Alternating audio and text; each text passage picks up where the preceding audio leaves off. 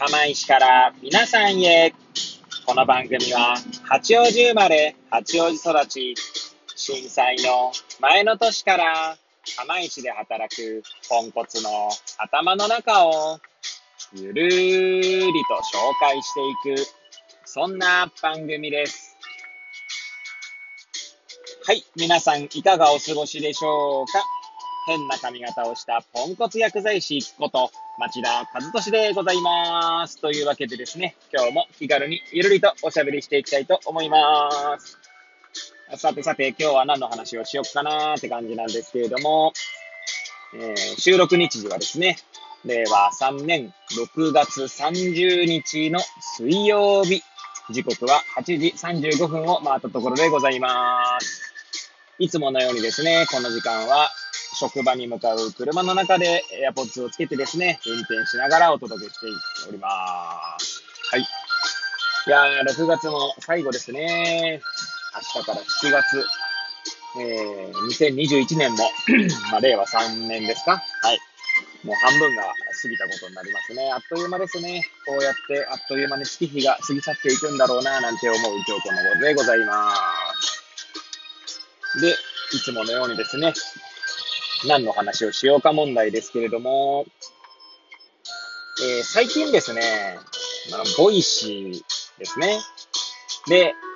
えー新しい放送が始まりました。新しいと言ってもですね、今日の時点で3回ぐらい放送があったのかな。はい。で、まあ、近内悠太さんというですね、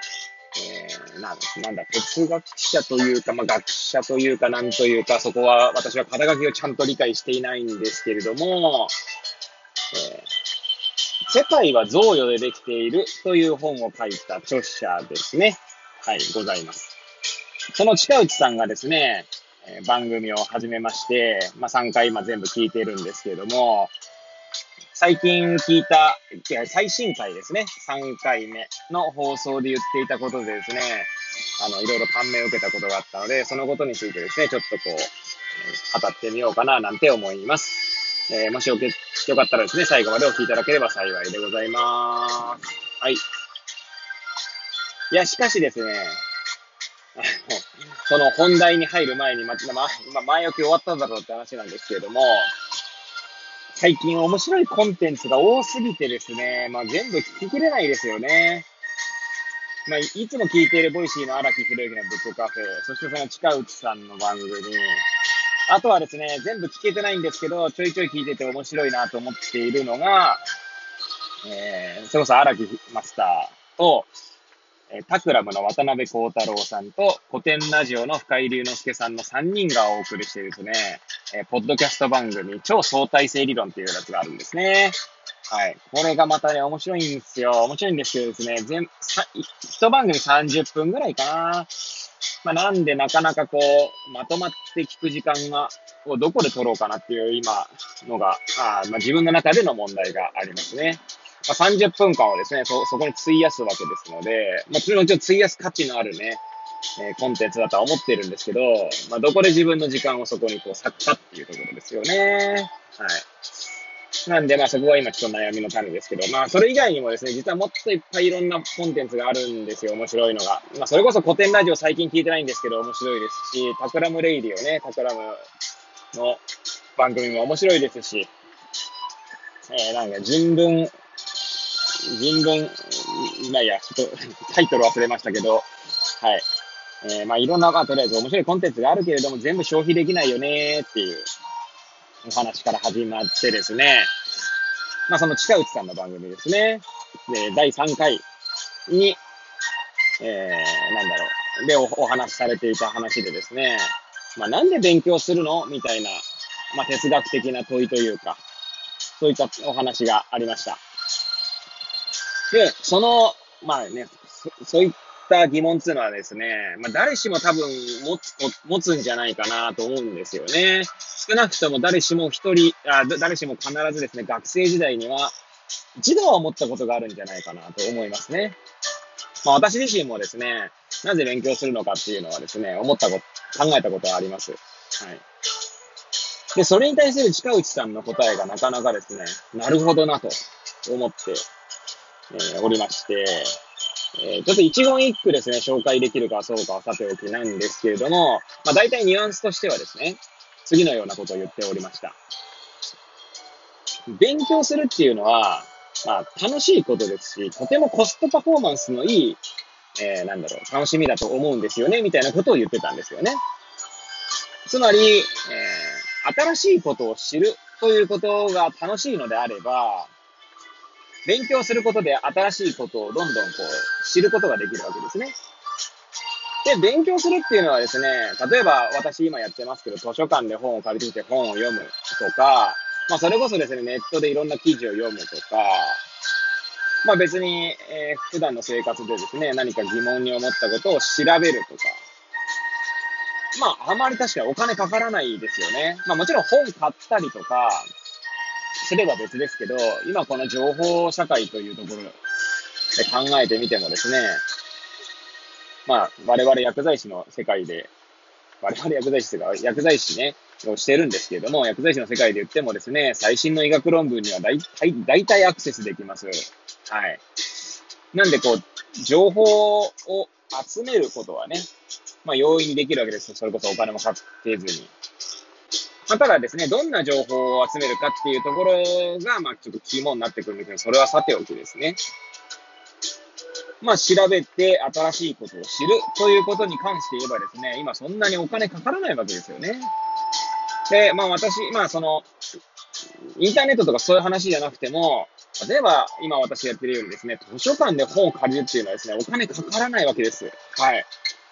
で、まあ、図書館があればなんか私はなんか生きていけるんじゃないかなとか思思い始めている今日この頃なんですけれども、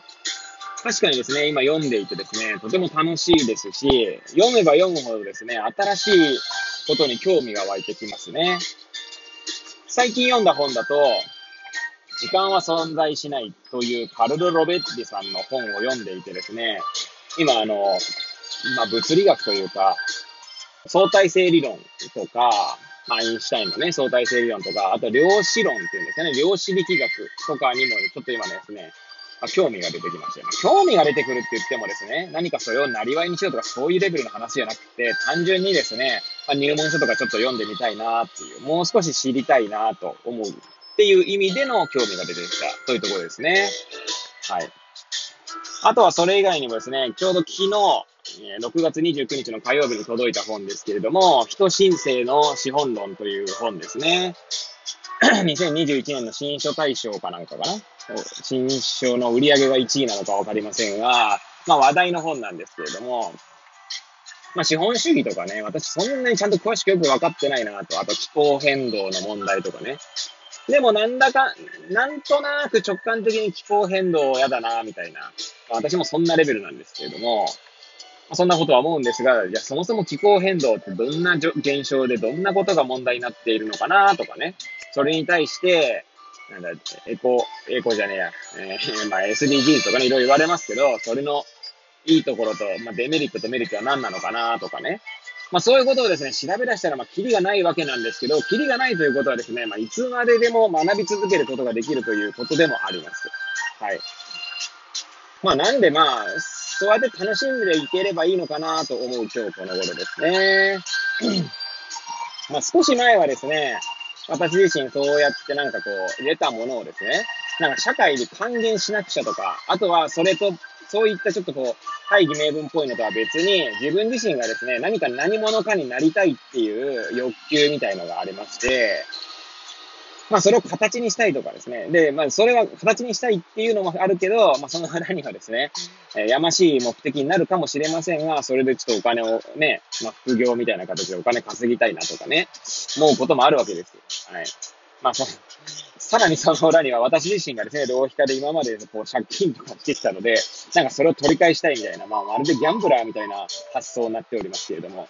まあそういったちょっとね、下心みたいなのもあったりするんですが、あんまりそこはもう最近考えなくなってきていて、すいません。まあそれをですね、なんか前面に押し出してもなんかこう、苦しいだけだなと思って、まあ、なんか学んだことをですね、アウトプットしててですね、何かまあどっかそういった話があればいいですけど、なけなくてもですね、学んで、それを表現するっていうことだけで、まあ、楽しめるんだなと、人生。というふうに思う、まあ、毎日ですね。はい。まあ、この場もですね、正直私の声のブログみたいなもんですので、はい。まあ、表現しているとみなすこともできますね。まあ、最近あんまりこう、文章をね、書いたりとかしてないので、ちょそこに関してはですね、まあ、自分の訓練がてら、まあ、鍛錬がてら、えー、何かやりたいなと思っているんですけど、今すぐはですね、今できてない状態ですけれどもね。はい。まあ、話があっちゃこっちゃいきましたけども、要はですね、今日言いたかったことはですね、まあ、この次、次 の一文に